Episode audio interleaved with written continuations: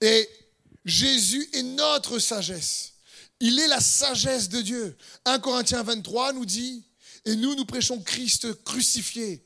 Scandale pour les Juifs, folie pour les païens, mais puissance de Dieu, et on a vu ça la dernière fois, et sagesse de Dieu.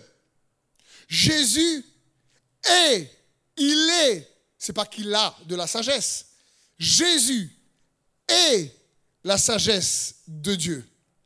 Pour ceux qui sont appelés tant juifs que grecs, car la folie de Dieu est plus sage que les hommes, et la faiblesse de Dieu est plus forte que les hommes. Or, c'est par lui, le Père, que vous êtes en Jésus-Christ, lequel, de par Dieu, a été fait pour nous sagesse, justice, sanctification et rédemption, afin que, comme il est écrit, que celui qui se glorifie se glorifie dans le Seigneur. Puissant passage ici de l'apôtre Paul avec ses révélations incroyables. Il dit, mais Jésus a été fait, il est devenu notre sagesse en triomphant, même s'il est 100% Dieu, il est aussi 100% homme, en triomphant pour toi et moi en tant qu'homme. Quand il a vu la vie de galère que toi et moi on allait traverser, quand il a vu les épreuves, les difficultés, le rejet, la condamnation, les critiques, quand il a vu les trahisons, quand il a vu la peine, la douleur de cœur, de corps, quand il a vu tout ça, il s'est dit bon, il faut que je vienne les aider parce qu'ils sont un peu mal barrés. Et il est devenu pour nous sagesse. Et il est devenu pour nous justice. Et j'ai déjà fait allusion dans plein de parties de cette série. Mais il est devenu pour nous sagesse, sanctification et rédemption. Qu'est-ce que cela signifie? Parce que la parole de Dieu dit Jésus-Christ a été fait pour nous sagesse, et ensuite justice, et ensuite sanctification. Cela signifie que lorsqu'on est capable de discerner, de penser comme Dieu, alors tu penses de manière juste. Tu es sagesse et il est notre justice. Et lorsque tu sais que tu penses de manière juste, alors tu vas agir de manière sainte. Parce que quelqu'un qui pense de manière juste agira toujours de manière sainte. C'est-à-dire, c'est quoi le mot saint? Le mot saint ne signifie pas faire plein de rituels. Le mot saint signifie ce n'est pas commun, c'est à part. Il y a une différence entre être mis à part et se tenir à l'écart. C'est pas pareil. Ce n'est pas se mettre à l'écart, c'est se mettre à part. C'est-à-dire quelqu'un qui, se, quelqu'un qui a la pensée sage de Dieu, Jésus était fait pour nous sagesse, mais il était fait aussi pour nous justice. Quelqu'un qui a la pensée de Christ va penser de manière juste et automatiquement, ses choix seront à part, pas communs. Aime tes ennemis, c'est pas commun. Priez pour ceux qui vous maudissent, c'est pas commun. Pas tout le monde fait ça. Tu dis pas, purée, j'ai plein d'ennemis là. Oh, je, vais prier. Je vais les bénir, je les aime. Dis pas ça. Quand un gars, quelqu'un t'énerve, tu dis pas, purée, qu'est-ce que je l'aime alors lui. C'est pas commun. Regarde juste dans le couple déjà. Dès que ton mari t'énerve, regarde comment tu es. Ou dès que ta femme t'énerve, regarde comment tu es. Après, tu royèmes.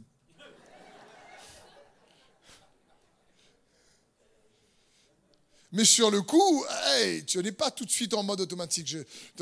quand Sandrine, si elle me parle euh, euh, rudement, je dis pas chérie, je t'aime, chérie, je t'adore. Non, c'est vrai.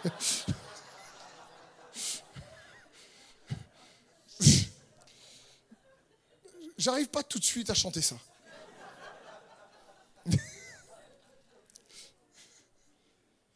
Mais quand la Bible dit, mais il a été fait pour nous sagesse, justice, sanctification et rédemption. L'ordre est très précis parce que quand tu as la pensée, mais nous, nous avons la pensée de Christ.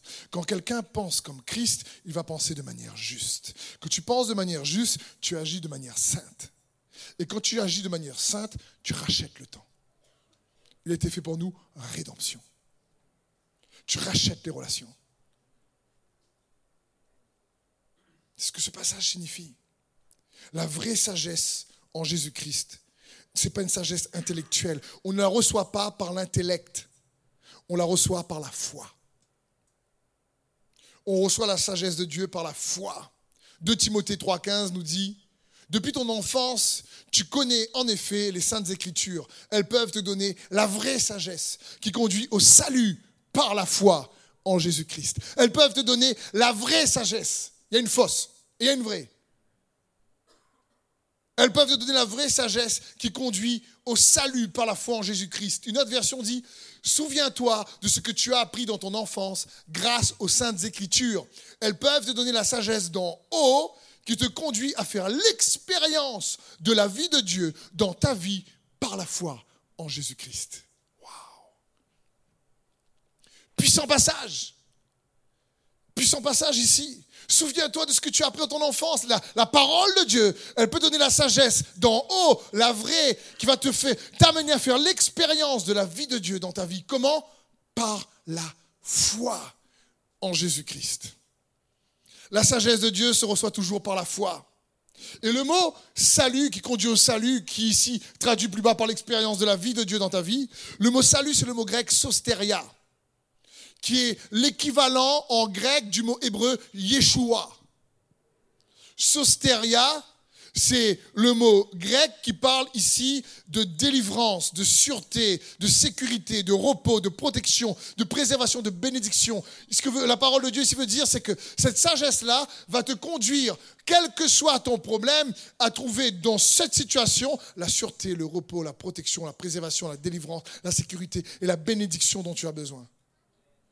La sagesse de Dieu est dangereuse pour mettre ton âme au repos, malgré la tempête extérieure.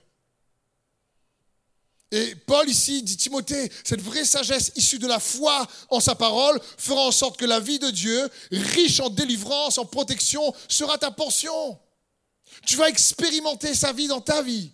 Donc, c'est par la foi en Jésus-Christ que nous avons accès à la sagesse véritable et efficace et qui va nous faire expérimenter la vie de ce monde à venir aujourd'hui.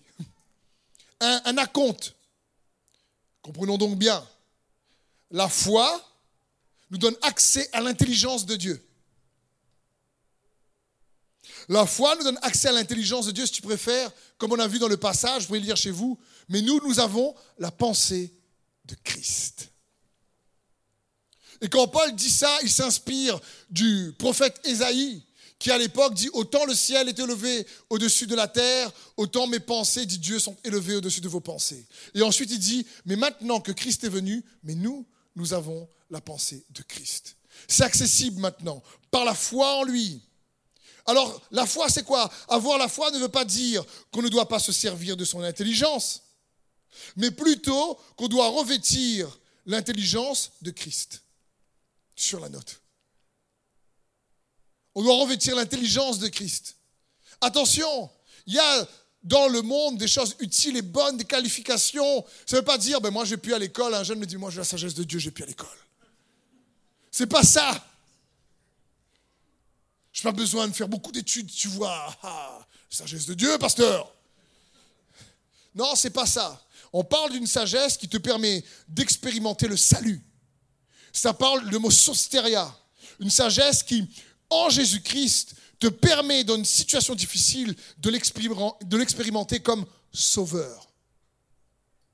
Jésus est le sauveur. Michael Jordan, c'est un basketteur. Usain Bolt, c'est un coureur. Jean-Baptiste, un baptiseur. Jésus, c'est le sauveur. Ce que je veux vous dire par là, c'est ce qui le qualifie plus. Même s'il est Seigneur. Mais ce qu'il veut, c'est souvent nous sauver d'une compréhension ou des déboires, des difficultés qu'on a. On est en tourbillon dedans.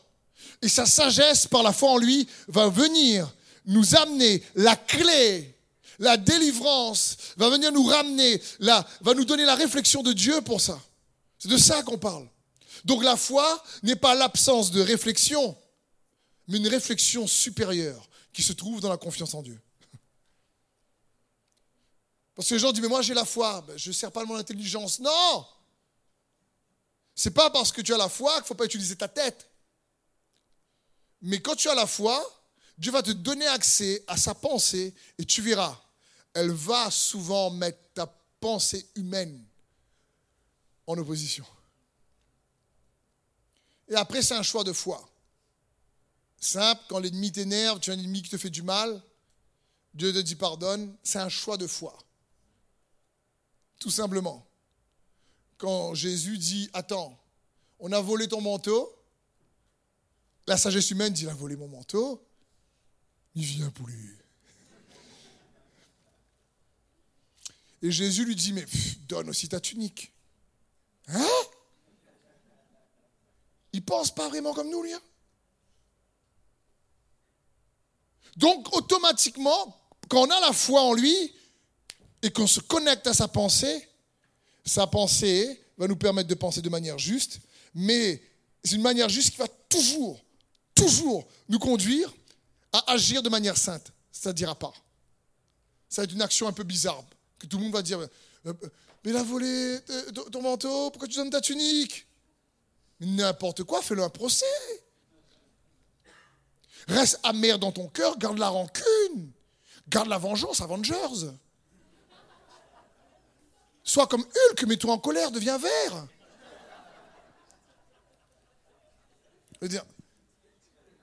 Parce que donc, dès qu'il y a une injustice dans le monde, la, pensée humaine aura tendance à dire Venge-toi. Venge-toi. Et, Dieu va toujours, la pensée de Christ, elle n'est pas comme ça. Mais elle est accessible. La sagesse est une arme surpuissante. C'est par la foi qu'on peut trouver la sagesse. C'est pour ça que l'apôtre Jacques dit dans Jacques chapitre 1 verset 5, si quelqu'un d'entre vous manque de sagesse, qui manque de sagesse Vous pouvez lever la main? Ah, J'en manque beaucoup. Si quelqu'un d'entre vous manque de sagesse, qu'il demande à Dieu, qui donne à tous simplement et sans reproche, et elle lui sera donnée. Mais qu'il la demande avec foi, sans douter, il rajoute une couche. Car celui qui doute est semblable au flot de la mer, agité par le vent et poussé de côté et d'autre. Qu'un tel homme ne s'imagine pas qu'il recevra quelque chose du Seigneur. C'est un homme irrésolu, le mot irrésolu signifie diviser dans ses intérêts. Un coup, il a pour Dieu? Un coup, avec ses camarades, il s'en fiche de Dieu, il a d'autres intérêts. Un coup, c'est l'intérêt de Dieu, un coup, c'est ses intérêts. Ça, la parole de Dieu parle, mais qu'un homme irrésolu comme ça, sera compliqué pour lui. Hein. C'est un homme irrésolu, inconstant. Le mot inconstant, ça signifie qu'en réalité, son amour pour Dieu manque de constance. Un coup, il aime Dieu. Un coup, il n'aime plus trop Dieu. Et un coup, il se dit Dieu m'aime. Un coup, Dieu, Dieu, m'aime plus trop. Il est inconstant dedans. Sa foi, il dit, mais qu'on demande comme ça, c'est difficile pour recevoir. Il est inconstant dans toutes ses voies. À chaque fois qu'il fait des choix, il n'arrive pas. Et donc l'apôtre Jacques dit, mais si tu manques de sagesse, il faut demander avec foi. Parce que la sagesse d'en haut se reçoit par la foi.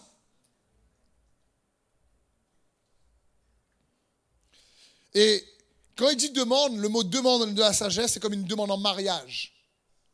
C'est-à-dire ce que Dieu veut, c'est que tu t'engages avec la sagesse, tu l'embrasses. Tu vis pour elle, elle vit pour toi. La sagesse dit j'aime ceux qui m'aiment dans le livre des Proverbes. Ça parle de ça, c'est une demande en mariage. Ce n'est pas une demande à la légère.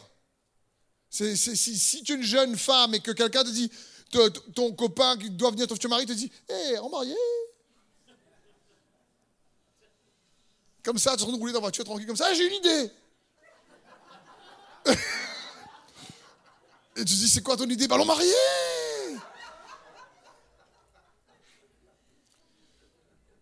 Pas cette demande-là.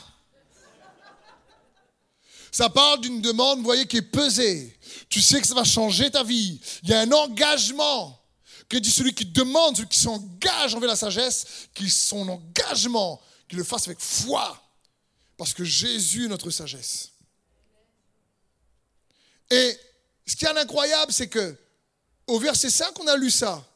Mais en réalité, la qualité principale de la sagesse, c'est qu'elle nous fait traverser la souffrance et les difficultés avec une autre manière de penser. C'est pour ça qu'en réalité, pourquoi il a mis ça là? 1 Jacques 1,5 Parce que regardez, qu'est-ce qu'il dit dans 1 Jacques 1,2 Il dit, mes frères, mes sœurs aussi bien sûr, regardez comme un sujet de joie complète les diverses épreuves auxquelles vous pouvez être exposés. Sachant que l'épreuve de votre foi produit la patience. Mais il faut que la patience accomplisse parfaitement son œuvre, afin que vous soyez parfaits et accomplis sans faillir en rien. Mais nous prêchons une sagesse parmi les parfaits. Pourquoi on a besoin de la sagesse? Parce que sans la vraie sagesse, nous ne pouvons pas avoir la joie dans nos épreuves.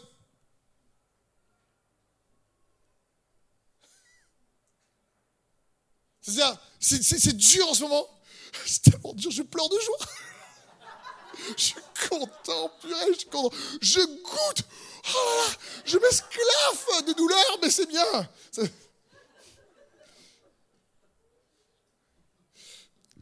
Comprenons bien. Ça parle ici quand quelqu'un pense comme Dieu. Mais nous, nous avons la pensée de Christ qui a été fait pour nous. Sagesse, tu penses comme lui. Cette manière de penser-là est juste aux yeux de Dieu. Automatiquement, ça fera en sorte que tu vas être à part dans ta manière d'être et de vivre. Et c'est ça qui va te permettre de libérer la puissance de restitution, de rédemption, de rachat, de rétribution, parce que Dieu dit, à moi la vengeance et à moi la rétribution. Il dit, bénissez vos ennemis, car c'est alors que vous posez des chardons ardents sur leur tête. Ne maudissez pas, bénissez, car c'est à moi la vengeance et à moi la rétribution. Dieu dit, je vais te rétribuer, fais-moi confiance, mais en attendant, ne laisse pas le mal qui te fait à l'extérieur de toi produire du mal en toi. Voilà ce qu'il veut dire. Mais à chaque fois que je lis ce passage, je dis, mais à chaque fois, je dis, mais pourquoi Jacques tu mettre ça? Regardez comme un sujet de joie complète les diverses épreuves. Mais c'est pas normal ça. Comprenez, c'est à part. Et c'est pour ça qu'il dit, et euh, j'imagine Jacques en train d'écrire, il dit, ils vont pas me comprendre. Bon, j'ai demandé qu'il prie pour la sagesse parce qu'ils vont pas comprendre. qu'il est en train d'écrire, il dit, j'ai mis ça, c'est peut-être un peu dur pour tout le monde. Bon, celui qui manque de sagesse, qu'il demande à Dieu, mais demandez bien seulement.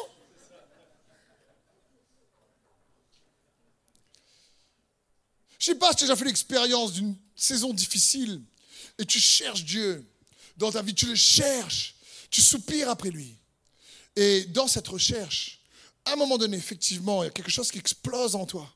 Et il y a une manière de faire ou de penser qui te libère de l'oppression, de la dépression, de la critique, de l'amertume. Et quand ça te libère, oh, tu sais que ta manière de penser, c'est que tu vois même plus la personne, ton ennemi, de la même manière. Tu, tu, tu te rappelles qu'on n'a pas à lutter contre la chair et le sang. Parce que souvent on confond. Et tu dis, oh non, non, non, non, non. J'ai pas à lutter contre la chair et le sang. Et hop, oh, euh, euh, et que Dieu fait cette transformation en toi, sostérios. Et parce qu'il a mis sa pensée avec sa sagesse, parce que tu crois en Jésus. Et d'un coup, de quelqu'un qui t'énervait, eh bien, franchement, tu apprends à l'aimer, mais à la manière de Dieu. Et tu dis, je vais quand même le bénir, je vais quand même la bénir. Franchement, humainement, j'ai envie de claquer, mais je sais que quand je pense, quand je pense à, l'amour de Dieu pour elle et quand j'ai maintenant le cœur de Dieu pour elle, quand j'ai maintenant la pensée de Christ pour elle, alors je pense de manière juste. Et ça sostérionne ma vie. Ça, ça, ça me fait expérimenter la vie de Dieu dans ma vie. c'est bon ça. Tout le monde devrait chercher ça. Cherche pas une vie de galère. Ça vient tout seul.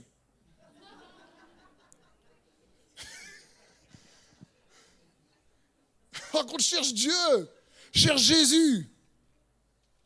C'est ça la vraie sagesse qui va nous aider. Pourquoi? Parce que vous allez voir, quand il dit vous serez heureux, parce que la sagesse te rend heureux. La sagesse te rend heureux, même dans les difficultés.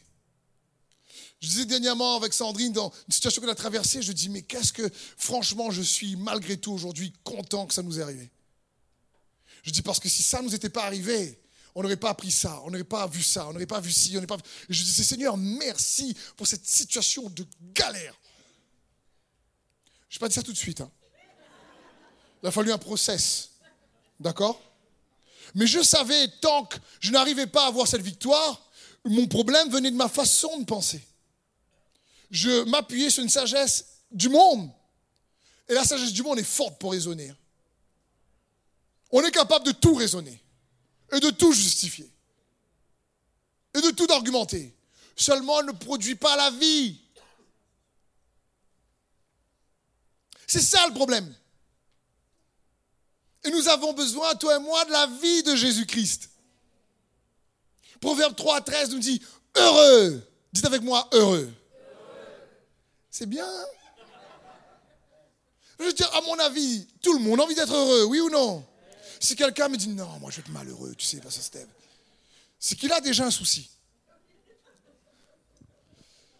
La Bible dit heureux l'homme qui a trouvé la sagesse. Heureux celui qui est devenu raisonnable. Acquérir la sagesse vaut mieux que gagner beaucoup d'argent. Les avantages que l'on donne, qu'elle donne, sont plus précieux que l'or le plus fin. Elle a plus de prix que les perles et aucun trésor ne pourrait, que tu as ne pourrait égaler sa valeur. C'est bien quand même. Hein. la sagesse t'offre dans sa main droite une longue vie, dans sa main gauche la richesse et la considération. Les voies dans lesquelles elle conduit, elle te conduit sont agréables. Tous ces chemins convergent vers le bonheur. Eh ben, c'est bien. La sagesse est un arbre de vie. Tiens, tiens. Pour ceux qui s'attachent à elle et pour ceux qui savent la garder, ceux qui savent la garder sont heureux. C'est pour ça que l'apôtre Jacques dit Soyez heureux. Après, il a réalisé il faut avoir la sagesse de Dieu. Ils ne vont pas me comprendre. C'est tellement pas humain ce que je dis. Réjouissez-vous dans vos épreuves. Hein? C'est pas ce que j'ai vécu. C'est vrai. Mais lui sait. Il a tout accompli pour que ce que tu as vécu ne t'affecte plus. Si toi tu réalises ce qu'il lui a vécu, pour que le sostérios de Jésus soit ta portion. Et ça s'obtient par la foi. C'est mystérieux, ça se voit de loin, c'est difficile, euh, intellectuellement, humainement parlant. Mais la sagesse, dans la main droite, une longue vie, dans la main gauche, richesse, considération. Je veux dire, la sagesse est un. Aujourd'hui, beaucoup de gens cherchent l'argent, la richesse, la réussite sociale. Mais la sagesse t'offre ces choses-là, cherche-la d'abord. C'est pour ça qu'il est écrit dans les Écritures, la sagesse de Dieu est la chose principale. C'est la principale chose que nous devons rechercher et qu'il faut demander avec foi et rechercher avec foi. Proverbe 4, 7. Voici le commencement de la sagesse. Acquiers la sagesse avec tout ce que tu possèdes. Acquiers l'intelligence. Tiens-la en haute estime. Elle t'élèvera. Elle fera ta gloire quand tu l'embrasseras. Elle mettra sur ta tête une couronne de grâce. Elle t'ornera d'un magnifique diathème. Waouh! Voici le commencement de la sagesse. Le mot ici, voici le commencement, voici la principale chose, voici la chose fondamentale, voici le premièrement que tu dois chercher. La sagesse de Dieu. Voici le premièrement que tu dois chercher. Et cherche-la avec tout ce que tu possèdes. Et je me rappelle lorsque, Dieu m'a euh, euh, conduit à quitter mon travail à l'époque pour être à plein temps dans le ministère, franchement, de un salaire très convenable, c'est passé un salaire qu'il n'y avait pas. Avec les mêmes factures, avec les mêmes impôts. Et donc, on a dû mettre son et moi sur nos genoux tous les mois pour prier, pour que Dieu bénisse et qu'il pourvoie nos besoins. Mais dès que j'avais l'opportunité, à l'époque, d'acheter des cassettes de messages, je sautais des repas pour acheter des cassettes de messages audio. Je dis, Seigneur, ce verset-là, à qui est la sagesse que tu possèdes, je mange pas, je jeûne. Je, faisais un calcul. Si je jeûne un repas, 5 euros, 10 euros, ok. Le pack coûte 30 euros, faut que je jeûne. Tout ça, jeûne.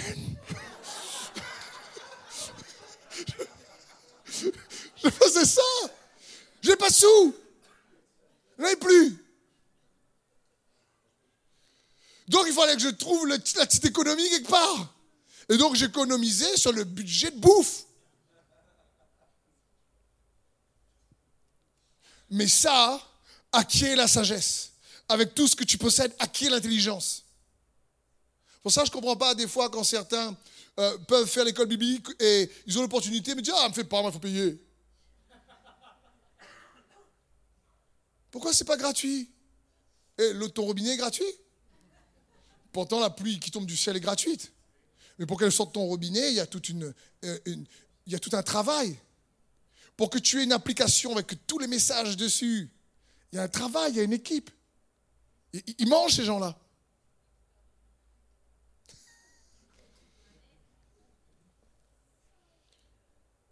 Dis, mais moi, je n'étais même pas dedans. Je pas.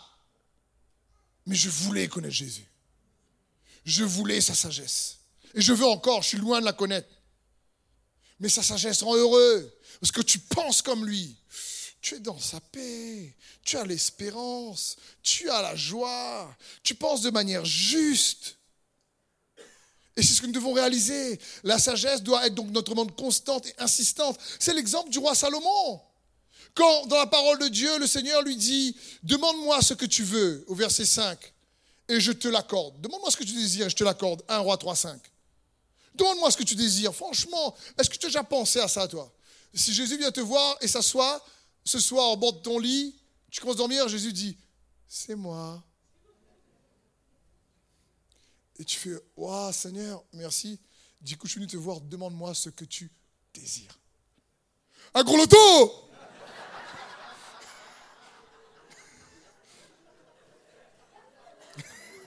Ben non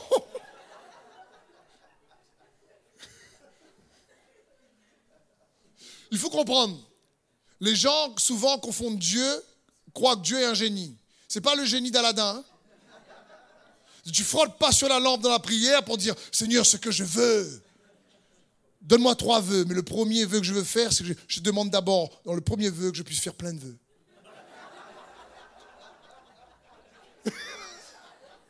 Ça, tu étends la liste, tu vois. Dieu n'est pas notre génie. Il n'est pas notre Dieu pour faire notre volonté. Il y a beaucoup de religions qui, tu fais des rituels et tu sacrifies pour obtenir ce que tu veux. Non, le Notre Père, c'est que ta volonté soit faite et non pas que ma volonté soit faite. Et, ça, nous devons réaliser. Ce n'est pas le génie d'Aladin. Mais pour une fois, Dieu apparaît à Salomon et là, il dit Allez, fais un vœu. Tu as intérêt de bien choisir. Hein.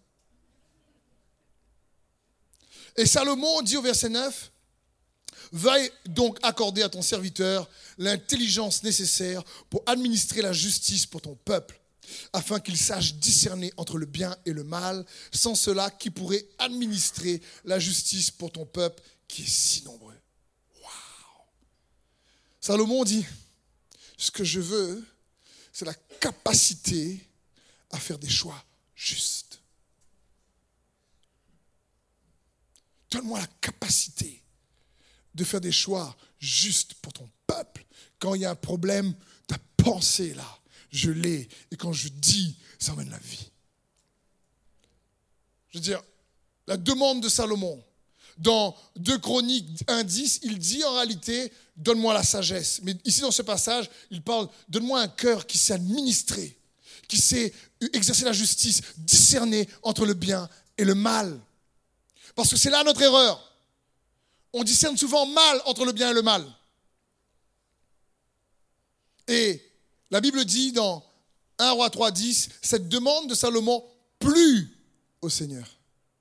Et lui dit, puisque c'est cela ce que tu demandes, puisque tu n'as demandé pour toi ni longue vie, ni les richesses, ni la mort des ennemis, et que tu demandes de l'intelligence pour exercer la justice, Voici, j'agirai selon ta parole. Je te donnerai un cœur sage et intelligent, de telle sorte qu'il n'y aura eu personne avant toi et qu'on ne pourra jamais, euh, qu'on ne verra jamais personne de semblable à toi. Waouh Salomon. Et Dieu dit, ok, ta demande me touche tellement. Je la trouve délicieuse, ta demande. Qu'est-ce qu'elle me plaît? Ta demande me plaît tellement que je vais te donner ce que tu n'as pas demandé. Parce que Salomon savait chercher la, chose principale, fondamentale. Il savait. Et il faut qu'on puisse réaliser. Tu veux éviter, tu veux franchement éviter un paquet de déboires dans ta vie? Cherche la sagesse.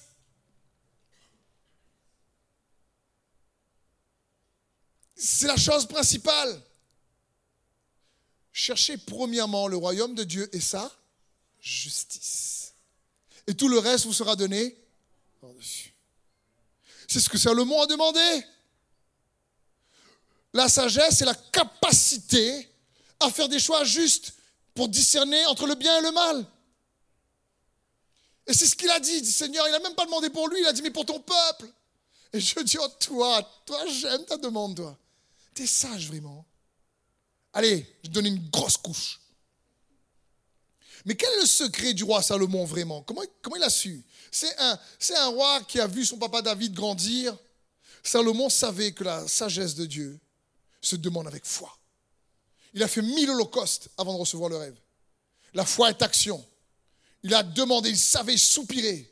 Et quand Dieu lui a apparu dans le rêve, il a dit, voilà ce que je veux. Il savait. Il savait que la sagesse de Dieu arrive par grâce, par le moyen de la foi, pas par nos efforts. C'est sa faveur. Et la Bible dit dans Tite 2, 11, Salomon était déjà extrêmement prophétique. Dans le Nouveau Testament, Tite 2, 11, la Bible dit, car la grâce de Dieu, source de salut pour tous les hommes, a été manifestée. La grâce nous enseigne à renoncer à l'impiété et aux convoitises mondaines. Elle nous enseigne à vivre dans le siècle présent selon la sagesse, selon la justice et la piété. Salomon savait, et il n'avait pas encore Jésus, le Christ, mort et ressuscité sur la croix comme pour toi et pour moi. Jésus n'était pas encore devenu la sagesse de l'humanité, même s'il était déjà le Christ, le Fils de Dieu à la droite de Dieu. Mais Salomon a fait une demande. Il savait qu'il ne pouvait pas la recevoir par lui-même, par ses efforts, par toutes les études qu'il pouvait faire. Il avait besoin d'abord d'avoir la grâce de Dieu. Et il l'a eu.